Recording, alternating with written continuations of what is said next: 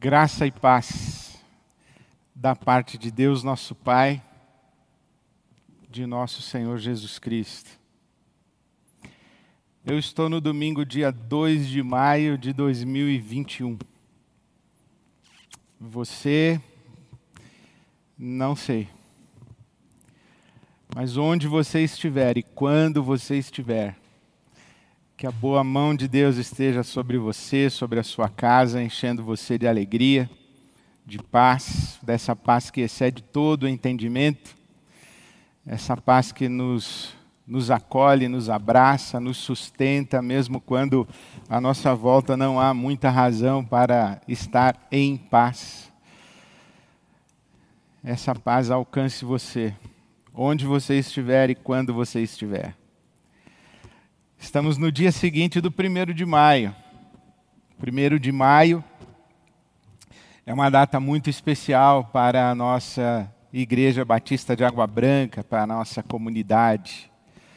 Foi no primeiro de maio do ano de 1937, quando aquele pequeno grupo de apenas 21 irmãos e irmãs, residentes ali na Vila Romana, nas imediações, na região da Lapa, na cidade de São Paulo, decidiram dar um passo e fazer com que os seus encontros domésticos, as suas reuniões de oração, de estudo bíblico nas casas e a sua convivência entre aquelas pouquíssimas famílias fosse estabelecida como uma igreja. Eles assumiram compromissos, nós somos uma igreja.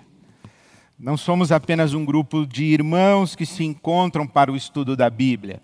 Não somos apenas um grupo de irmãs que se ajudam mutuamente nas suas responsabilidades. Não somos apenas um grupo de pessoas que testemunha do Evangelho de Jesus. Nós somos uma igreja deram esse passo e, e assim nasce a Igreja Batista de Água Branca, que nós estamos carinhosamente chamando e aprendemos a chamar de IBAB, a Igreja Batista de Água Branca. A IBAB é uma jovem senhora com 84 anos completados na data de ontem. E hoje, coincidentemente ou cristocidentemente, estamos mais uma vez à mesa tendo o pão e o cálice, o corpo de Cristo, o sangue de Cristo, e vamos celebrar, nós vamos repartir o pão, nós vamos juntos participar do sangue de Jesus Cristo, e fazemos isso regularmente. Nós fazemos isso repetidamente, e Jesus disse que deveríamos fazer isso em sua memória à mesa da Páscoa com os seus discípulos, quando Jesus estava celebrando a Páscoa com os seus discípulos em Jerusalém, a Páscoa, a celebração judaica da Páscoa, Jesus, ao final da ceia, toma nas mãos o pão e diz: Olha, esse é o meu corpo que é partido por vocês. Então, participem dele, comam dele em memória de mim, façam isso em memória de mim. E esse cálice é o meu sangue esse cálice é o meu sangue derramado para perdão de pecados. Façam isso em memória de mim. Então, esta, esta celebração, esta participação no pão, no vinho, no corpo de Cristo, no sangue de Cristo, esse ritual que repetimos e que, e que repetimos a exaustão e fazemos isso, eu, eu faço isso desde a minha infância. Jesus disse, é, em memória de mim, há uma memória que esse ritual carrega. E se há uma memória, e Jesus insistiu para nós que há uma memória aqui, ele está dizendo: olha, há, há algo de que você não pode esquecer. Vocês não podem permitir que o tempo roube de vocês a intensidade, a profundidade, a dignidade disso.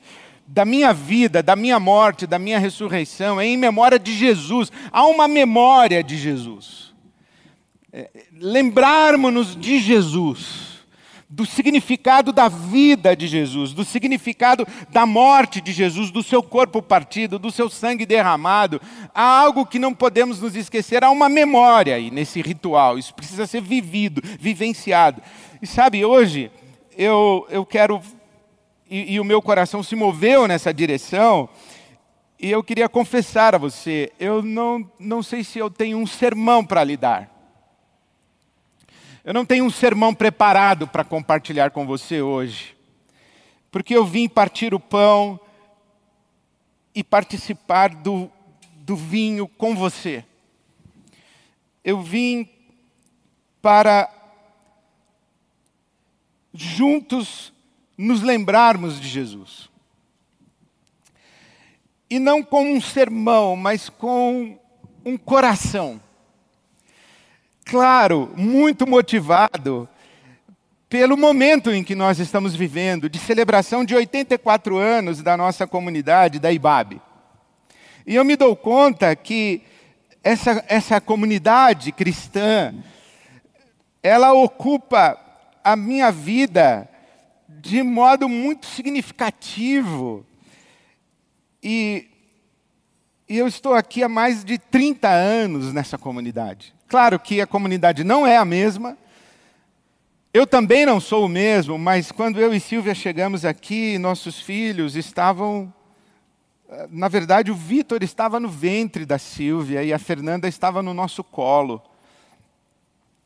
E a nossa vida adulta, a nossa vida de casal, a nossa vida de família, ela toda aconteceu dentro dessa comunidade. E celebrar 84 anos de Ibabe, celebrar igreja, ser igreja, nesse momento em que a gente vive no nosso país, isso é muito extraordinário. Principalmente porque há dois fenômenos com os quais eu tenho convivido. Lembre-se, eu não estou pregando um sermão, eu estou compartilhando com você o meu coração. Na expectativa de seu coração se una ao meu coração. Eu tenho dois grandes fenômenos que, que estou vivendo nesses tempos. O primeiro é um profundo, um absoluto estranhamento com a minha tradição religiosa, que é a igreja evangélica no Brasil. Eu acordo e vejo notícias, eu faço o que você faz, eu passo um bom tempo olhando minha timeline, meu Instagram, o Twitter, lendo jornal, acompanhando. E sabe que de uns tempos para cá, igreja evangélica se tornou quase que notícia de primeira página em todos os jornais. E eu vejo essa igreja evangélica, os pastores, os movimentos, as igrejas, templo aberto, templo fechado, mobilização de rua, eu vejo tudo isso, eu falo, isso aí é outra religião, não é a minha religião, eu não sou isso aí. Então, uma coisa que eu estou vivendo nos últimos tempos é uma profunda crise de estranhamento com a minha tradição religiosa. Eu que sempre me apresentei como pastor evangélico batista, eu hoje falo assim, quando eu me apresento como pastor evangélico batista, o que será que as pessoas pensam? Elas pensam de mim aquilo que elas estão acostumadas a perceber na mídia de massa, nessa face hegemônica do chamado movimento evangélico brasileiro que está presente aí na sociedade, nas notícias. Será que é isso que elas pensam que eu sou? Mas eu não sou isso. Então eu tenho um profundo estranhamento. E quando eu falo assim, eu não sou isso, eu me pergunto, eu sou o quê? E está difícil. Ao mesmo tempo, eu convivo com sem número de pessoas, o que me alegra muito e me entristece profundamente. Um sem número de pessoas que me mandam mensagem, me mandam e-mail, me mandam. Não sei nem como que encontram meu número de telefone, me mandam mensagem no WhatsApp, nas minhas redes sociais e comentários e tudo mais, que são pessoas que se apresentam como desigrejadas. Desigrejadas eles não querem mais saber de igreja, de experiência de igreja, de comunidade, mas profundamente comprometidas com o Evangelho. E que dizem: Olha, eu acompanho você nas, na, na, nas mídias sociais, eu ouço as suas lives, eu ouço os seus sermões, eu acompanho a IBAB, eu sou IBAB virtual, eu moro no Japão, eu moro na Alemanha, moro na Holanda, moro no Piauí, moro no Ceará, moro em Porto Alegre, moro em Curitiba, moro em BH, mas eu sou Ibabe. E eu falo, que fenômeno é esse? Que não tem uma, uma convivência local, presencial, mas ao mesmo tempo tem um profundo senso de pertencimento, um senso de comunidade e que diz assim: eu sou isso aí. Então eu tenho vivido isso, um estranhamento com a minha tradição e ao mesmo tempo um constrangimento com um senso de comunidade de uma maneira completamente diferente de tudo que eu vivi até hoje e de tudo que nós vivemos durante a pandemia. E aí nos aproximamos dessa mesa, e nos aproximamos dessa mesa num final de semana, quando estamos celebrando 84 anos da vida da IBAB. E eu me lembro que há pouco tempo, aliás, faz tempo que não me convidam para congressos e para pregar nas igrejas, é, mas uma das últimas vezes, antes de eu ser cancelado nos congressos, eu fui chamado para falar num congresso sobre desigrejados. E era um congresso de pastores, uns quase dois mil pastores. E eu estava falando para os pastores e eles me pediram para falar sobre desigrejados. E, e, a perspectiva era mais ou menos como evitar o desigrejamento e como trazer de volta os que se desigrejaram. Era essa mais ou menos a pegada do congresso. Mas eu me lembro que eu fui ali e o meu testemunho foi de solidariedade aos desigrejados. Eu, eu estou aqui quase como um desigrejado. E a grande pergunta que eu estou tentando responder para mim, na minha vida hoje, é: por que, que eu também não desigrejei ainda?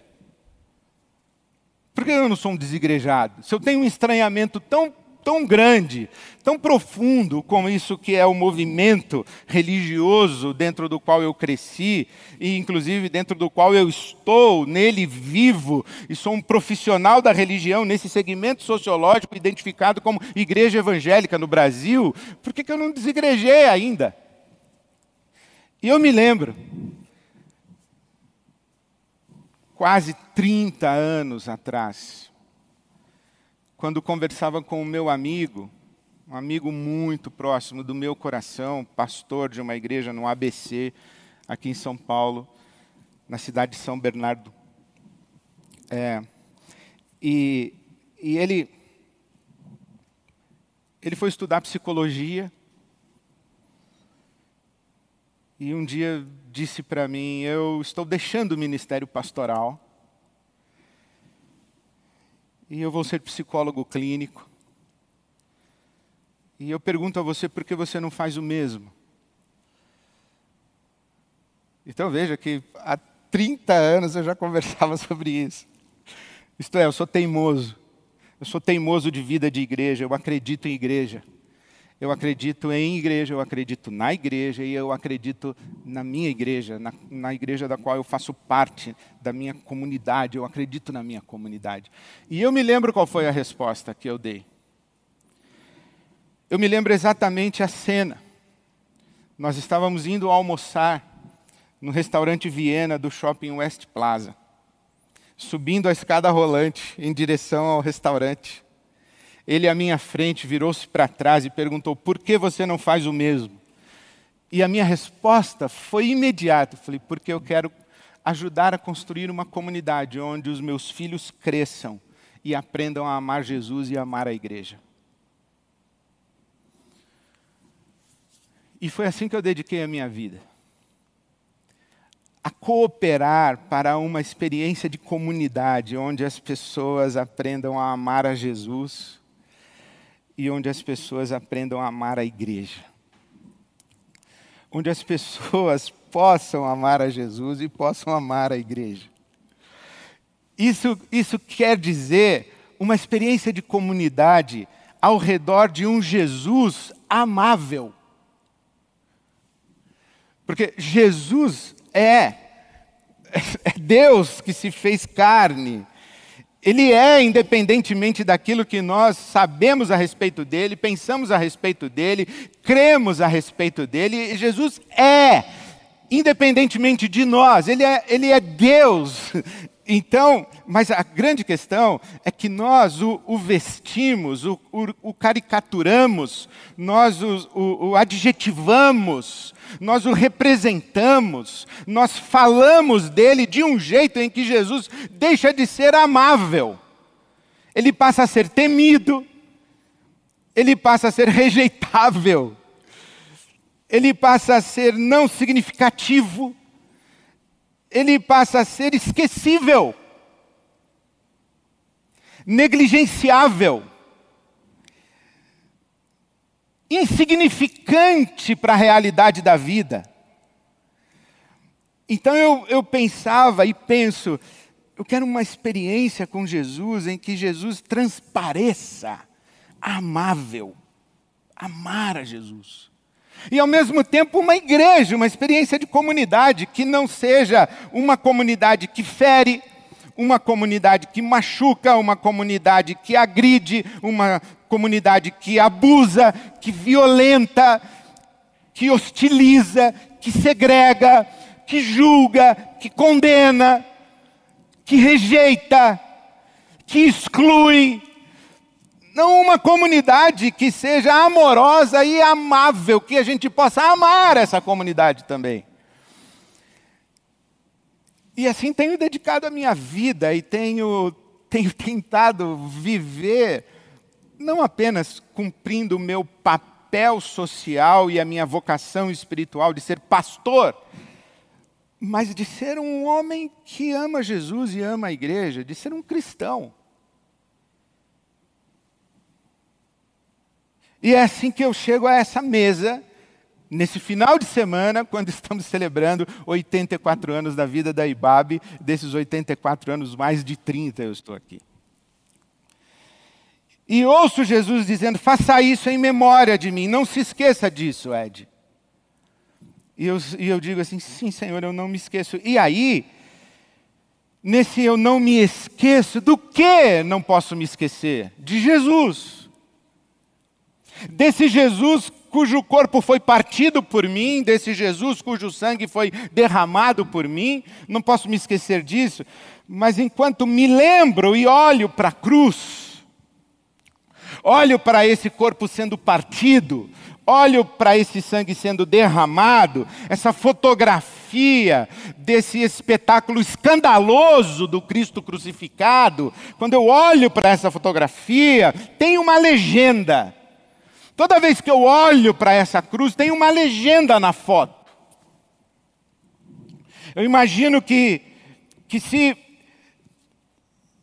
se a morte de Jesus fosse noticiada de maneira escandalosa num jornal, que eu abrisse logo pela manhã, e a, e a foto da cruz estivesse estampada, qual seria a legenda? Há várias legendas possíveis da palavra de Deus. Uma das que muito provavelmente deveria estar ali seria, segundo aos Coríntios capítulo 5, Deus estava em Cristo reconciliando consigo o mundo, não levando em conta o pecado do mundo. Aquele que não tem pecado, não teve pecado, não conheceu pecado, Deus o fez pecado por nós, para que nele fôssemos feitos justiça de Deus, segundo a carta aos Coríntios 5, 18 em diante. A cruz é esse testemunho da reconciliação de Deus com o mundo, com a sua criação e com a humanidade, com a família humana. É Deus passando por cima do pecado e fazendo opção de amor. Por isso a minha legenda de, de afeto para, para a cruz de Cristo é Romanos capítulo 5, versículo 8. Romanos capítulo 5, versículo 8. Deus prova o seu amor para conosco em que Cristo morreu por nós, sendo nós ainda pecadores. Deus prova o seu amor para conosco em que Cristo morreu por nós, sendo nós ainda pecadores. E eu sublinharia, ainda pecadores, sendo nós ainda pecadores, sendo nós ainda pecadores. E, sabe, eu queria citar para você um frei franciscano, cancelado também por determinado segmento da igreja, Brennan Manning. Escreveu textos maravilhosos, O Impostor que Vive em Mim, O Evangelho Maltrapilho, O Amor Furioso de Deus, Deus Ama Você Como Você É, que na verdade é uma autobiografia, que o título original é Tudo é Graça. Brennan Manning é um, um frei franciscano que dedicou a vida a servir aos pobres, mas o, o, o Brennan Manning tem alguns problemas. Ele era alcoólatra, ele abandonou o clero e casou-se. E, tendo abandonado a sua vida clerical para casar-se, divorciou-se. Então, é um frei franciscano católico, né, que dentro da nossa tradição evangélica condenado à perdição eterna. Então é um frei franciscano católico, casado, divorciado e alcoólatra. E o, e o Manning, ele não escreve na perspectiva de ex-alcoólatra, ele escreve como alcoólatra. Ele lutou com o seu alcoolismo até a sua morte. Ele ele, inclusive, nos seus textos, compartilha sua experiência de, de luta com a sua condição de alcoólatra. Mas ele tem textos extraordinários e palavras extraordinárias. E uma delas, que eu muito celebro e, e ouço com certa regularidade, Brennan Manning diz assim: que ele, ele sabe que quando ele chegar no céu, e ele tem essa sensação de que no dia do julgamento final, Jesus vai fazer apenas uma pergunta para você e para mim. Uma pergunta. E a pergunta vai ser essa: Você acreditou que eu amei você? Você acreditou que eu amei você? E, e, nesse você acreditou que eu amei você, o Menem diz assim: Você acreditou que eu amei você do jeito que você é? e não do jeito que você deveria ser. Pela simples razão de que você nunca conseguiria ser o que deveria ser, então eu amei você do jeito que você é. Eu diria, você acreditou que Jesus amou você do jeito que você é e não do jeito que você deveria ser? Porque só no céu você vai ser do jeito que você deveria ser, mas Jesus amou você hoje, do jeito que você é. Ou, na linguagem do apóstolo Paulo, você acreditou que Deus amou você quando você era ainda pecador? Quando você não era amável? Quando não existia em você nada que fosse cativante? Quando não existia em você beleza? Quando não existia em você ternura? Quando não existia em você virtude? Quando Deus olhava para você como seu filho, sua filha e não se via em você? quando você estava tão desfigurado da sua humanidade, que Deus olhava e dizia assim: onde está minha imagem? E Deus não conseguia enxergar a imagem dele em você, a glória de Deus em você tinha se esvanecido. E Deus amou você desse jeito. Você acreditou nisso? Na verdade, não é nenhum acreditou, é você acredita que Deus ama você do jeito que você é. É e, em que condição? Na condição de ainda pecador. Em que Cristo partiu o corpo dele por você, sendo você pecador e pecadora. E isso foi a maneira como Deus disse: Eu te amo. Isso. Em que Jesus derramou o sangue dele por você, quando você era ainda pecadora, pecador. Isso foi a forma de Deus dizer: Eu te amo. Não pelo que você deve ser, mas pelo que você é. Eu te amo desse jeito aí. Essa, essa é a mensagem mais extraordinária e mais explosiva, mais, mais revolucionária que o nosso coração humano pode receber, porque acredito que dentro de nós existe uma fome de amor. Nós queremos ser amados e, e amados de, de tal modo que, que nós passamos a vida inteira desejando nos fazer amáveis, falseando a nossa real condição, falseando a nossa real experiência humana. Nós passamos a vida toda penteando o cabelo, escolhendo a melhor roupa, fazendo a melhor maquiagem, retocando o nosso corpo, o nosso rosto, fazendo cirurgia plástica, malhando, fazendo dieta, pendurando o diploma na parede, dizendo para os outros as medalhas que os nossos filhos ganharam na escola, comprando carro, comprando casa, morando no tal bairro, frequentando tal restaurante, ostentando férias não sei aonde. A gente passa a vida toda construindo uma imagem, dizendo assim para as pessoas: me ame, Vejam como eu sou maravilhoso, vejam como eu sou maravilhosa, me ame, me ame, me ame. Nós passamos a vida toda assim, até que nós ouvimos o, o, o segredo de Deus, a declaração amorosa de Deus, dizendo: Ed Renê, não precisa fazer nada disso, eu te amo do jeito que você é, não, não precisa se maquiar, não precisa se, se transformar no que você não é, de se transformar de maneira falsa, não precisa se mascarar para ser amado por mim. Eu te amo, eu já disse isso, olha para a cruz, a cruz é isso, eu te amo do jeito que você é.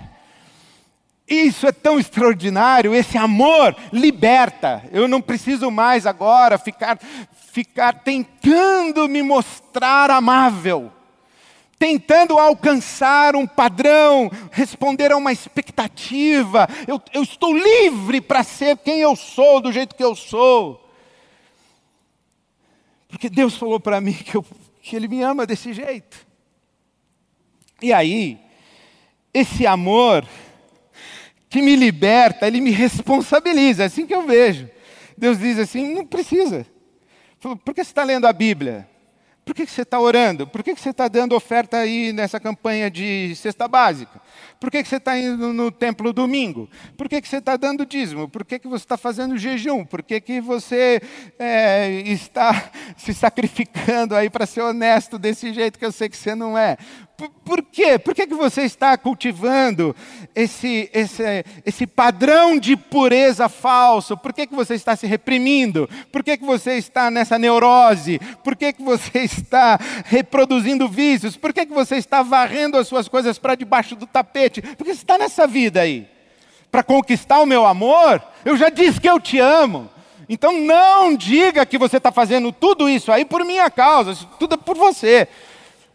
E quando eu vejo que Deus me liberta da necessidade de ser alguma coisa para conquistar o amor dele, ele ao mesmo tempo me responsabiliza dizendo: Ó, oh, assuma responsabilidade pela sua vida.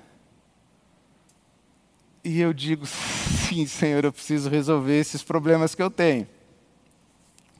Preciso resolver essas minhas carências, essas minhas inseguranças, eu preciso resolver as, as minhas neuras, eu preciso resolver as minhas feridas interiores, mas não é para que eu, resolvendo tudo isso, eu me torne uma pessoa legal, a ponto do Senhor olhar para mim e falar assim: ah, agora sim você é meu filhão. Não, porque Deus já disse que eu sou filho dele. Esse agora sim é, agora sim você está saudável. Agora sim você está inteiro, agora sim você está autêntico. Agora sim você está vivendo a liberdade. Agora sim você está um ser humano. Porque antes você era um robô, você era um boneco, você era uma personagem, você era alguma coisa. Agora você é um ser humano. E aí, quando acontece isso, de um amor que me liberta, me responsabiliza, eu passo a olhar à minha volta e eu me solidarizo, eu me solidarizo com as pessoas nas suas agonias e, e sabe que, ai Deus que me perdoe. Eu fico olhando para umas pessoas e falo assim: olha ali alguém querendo ser amado. Olha ali alguém querendo ser amada. Olha ali alguém clamando por amor. Olha ali alguém vestindo uma máscara. Deve doer muito. Por trás dessa máscara deve ter uma dor muito profunda. Que pena que você precisa estar com máscara. Mas ao mesmo tempo eu digo assim: eu entendo.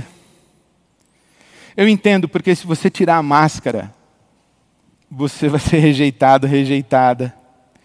Você vai ser excluído, excluída.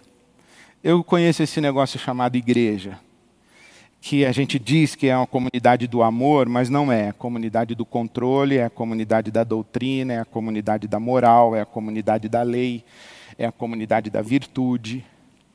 Outro dia eu conversava com o Cláudio Manhães, nosso pastor, meu pastor Cláudio. Eu dizia para ele assim, Claudinho, a gente não sabe lidar na igreja com um filho que vai mal na escola.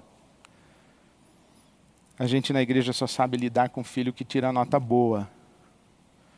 filho maconheiro, filho que vai mal na escola, filho que não trabalha, a gente não sabe lidar. A gente exclui, a gente esconde. Porque a gente diz que é a comunidade do amor, mas não é não. É a comunidade das pessoas que na nossa ótica foram transformadas pelo amor. Não, aqui ninguém é amado sendo ainda pecador, aqui só é amado quem tendo reconhecido o seu pecado, experimentado o amor, foi transformado e chegou no padrão da nossa santidade, da nossa pureza, da nossa virtude, da nossa hipocrisia, da nossa falsidade, da nossa maldade. Aí, eu falei para você que não era um sermão. A gente chega no dia 2 de maio de 2021, celebrando 84 anos de Ibabe, tendo nas mãos o corpo de Cristo partido por nós, tendo nas mãos o cálice e o sangue de Cristo derramado por nós. E eu, mais uma vez, renovo o meu amor por Jesus e o meu amor pela igreja. E renovo, e convido você a renovar comigo, um sonho de igreja onde nós podemos ser amados, sendo ainda pecadores. Bom, na prática, como é que eu penso isso? Eu penso numa igreja que ninguém enche a vida de ninguém, ninguém perturba ninguém, ninguém fiscaliza ninguém, ninguém é xerife de ninguém, ninguém é delegado de ninguém. Outro dia eu li Richard Rohr, que também é um franciscano, e ele disse que onde não existem espadas, os escudos não são necessários. Esse é o sonho de igreja que eu tenho, uma igreja onde ninguém tem escudo, porque ninguém porta espada. Isso é muito paradoxal, porque ao mesmo tempo o sonho de igreja que eu vejo no Novo Testamento, ela é uma comunidade em que ninguém é obrigado a nada, mas todo mundo se doa ao máximo. É paradoxal. Eu vejo no Novo Testamento uma igreja onde ninguém é responsável por ninguém, mas todo mundo é responsável por todo mundo. É um paradoxo. Eu vejo no Novo Testamento uma igreja em que Deus me ama pelo que eu sou, não pelo que eu devo ser mas a experiência do amor coloca em mim um profundo desejo de vir a ser o que eu devo ser. Mas eu não tenho obrigação de vir a ser o que eu devo ser, eu tenho desejo de ser o que eu devo ser. Não para ser amado, é justamente porque é um paradoxo. Então, sabe o que eu imagino de comunidade, de igreja, onde Jesus, ele, ele é um Jesus tão amoroso e tão amável, que ele transita no meio dos pecadores. Você e eu. E por onde ele passa, ele vai abraçando e dizendo: Não esquece, eu te amo. Não esquece, eu te amo. E alguns de nós, quando Jesus vem andando em nossa direção, a gente quer desviar o olhar, a gente abaixa a cabeça, a gente diz assim: ai meu Deus, tomara que ele não venha falar comigo. Alguns de nós não nos sentimos dignos de Jesus vir nos dar um abraço. Alguns de nós, inclusive, ficamos muito ressentidos porque ele abraçou o cara do lado e não abraçou a gente. Como assim Jesus não me abraçou? Eu que não sou como os demais. Mas sabe, eu, eu imagino uma igreja, uma comunidade em que está cheio de pecadores, porque a igreja não é a comunidade dos virtuosos, é a comunidade dos que sabem que são amados por Deus ainda pecadores cheio de pecadores. E porque todo mundo é pecador, ninguém fica xerifando a vida de ninguém. Aí a gente cria um ambiente de uma liberdade tão grande para a gente ser o que a gente é, sem máscaras, em que a gente se responsabiliza pela nossa vida e se responsabiliza pela vida do outro, não para exercer controle, mas para estender a mão e dar um abraço, dizer: Ei, não desanime, Deus te ama. Ei, você não está sozinho, você não está sozinha, Deus te ama. Comece de novo, de novo. E, nesse, e nessa comunhão de pecadores, o amor de Deus derramado, nós vamos sendo transformados. E a beleza de Jesus vai aparecendo, mas naturalmente, e uma beleza muito autêntica, e uma beleza muito ambígua, luminosa, sombria, mas é a beleza, a beleza no meio do caos, que a Bíblia Sagrada tem um nome para ela, chama graça. A graça de Deus. Foi o que Barnabé viu em Antioquia. Graça de Deus, viu a graça de Deus. Isso que eu imagino. Uma igreja onde quem está nela? Todo mundo que quer estar. Quem é bem-vindo? Todo mundo que diz: Ei, estou aqui, alguém aí me ama? E nós dizemos: Deus ama você do jeito que você é, e nós não podemos fazer nada diferente, porque somos também alcançados por esse amor, e vem aqui que nós queremos abraçar você. Bom, esse é um sonho de igreja. E eu acredito nisso. Eu tenho dedicado minha vida a isso. E e compartilho com vocês. Aí você diz assim, pastor, mas. Então, quando você coloca um mais, você esvazia a graça de Deus, o amor de Deus. Deus prova o seu amor para conosco, em que Cristo morreu por nós, quando éramos ainda pecadores não tem vírgula, mas.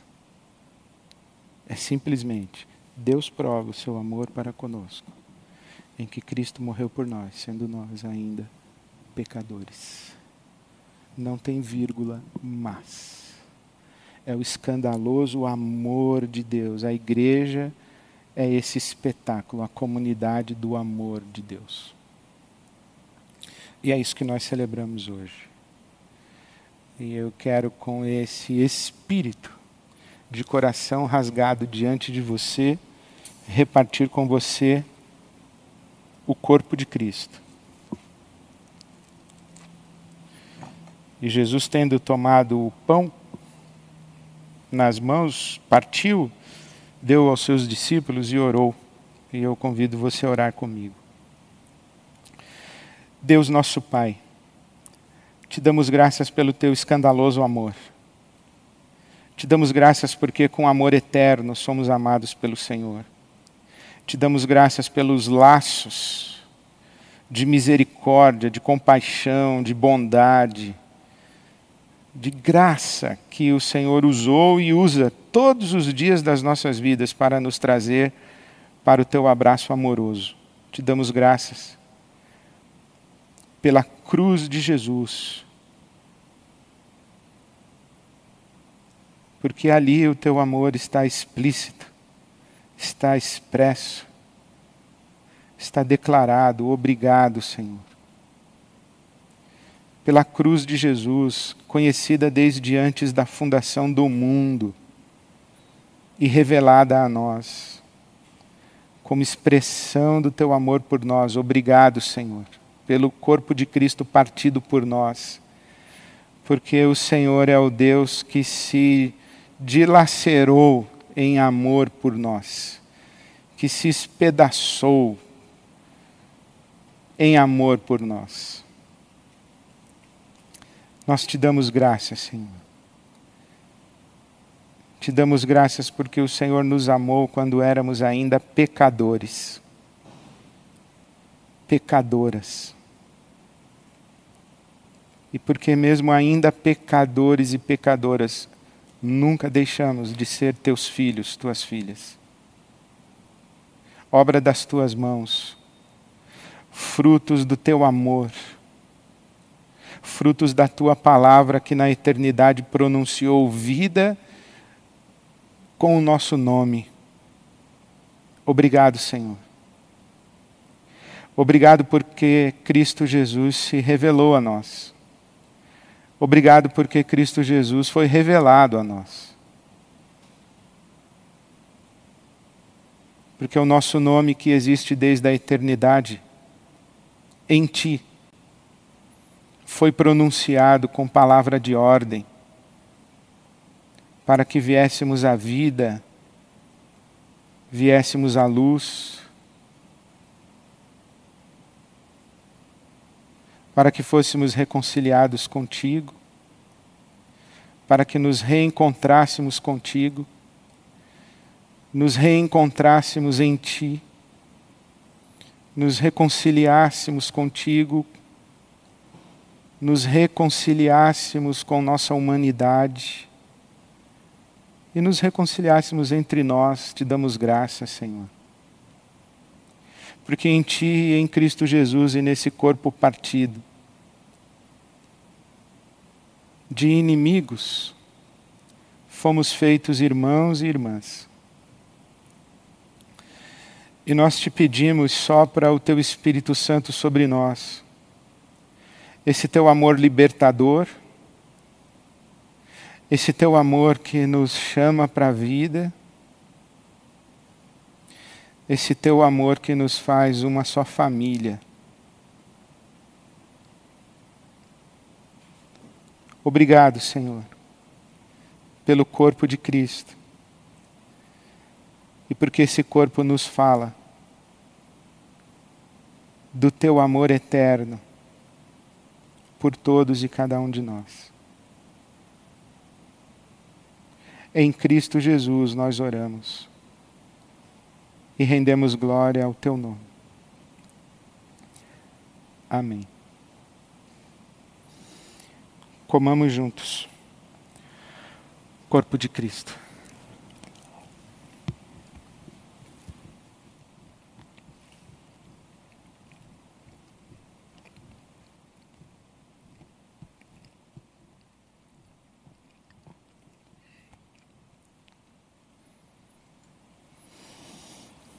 Jesus tomou o cálice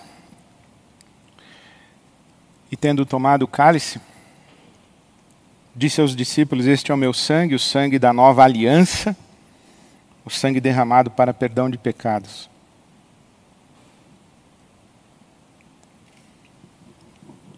Deus nos vê assim, por esse sangue. Deus nos ama como somos, mas Ele nos enxerga como seremos.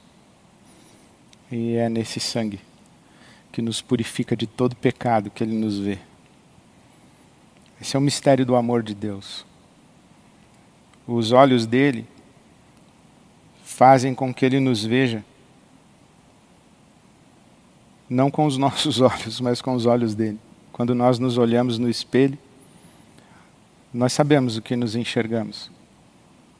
Mas quando Deus nos olha com os seus olhos de amor, ele nos vê filhos e filhas amados por causa desse sangue. Jesus prometeu que um dia estaríamos juntos à mesa com Ele no reino consumado de seu Pai. Maranata significa vem, Senhor, vem, Senhor. E oramos sempre juntos quando a comunidade, a nossa IBAB está reunida, nós oramos juntos. Maranata. Ora, vem, Senhor Jesus. Então eu queria que você repetisse comigo agora. Maranata, ora vem, Senhor Jesus. Amém. Bebamos juntos o sangue de Cristo.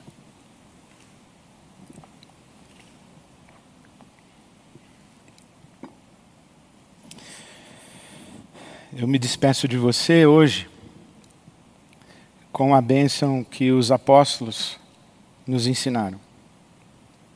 Que o amor de Deus, o nosso Pai, a maravilhosa graça de Jesus e a comunhão e as consolações do Espírito Santo sejam sobre você e sobre todo o povo de Deus espalhado pela face da terra, hoje e sempre. Amém.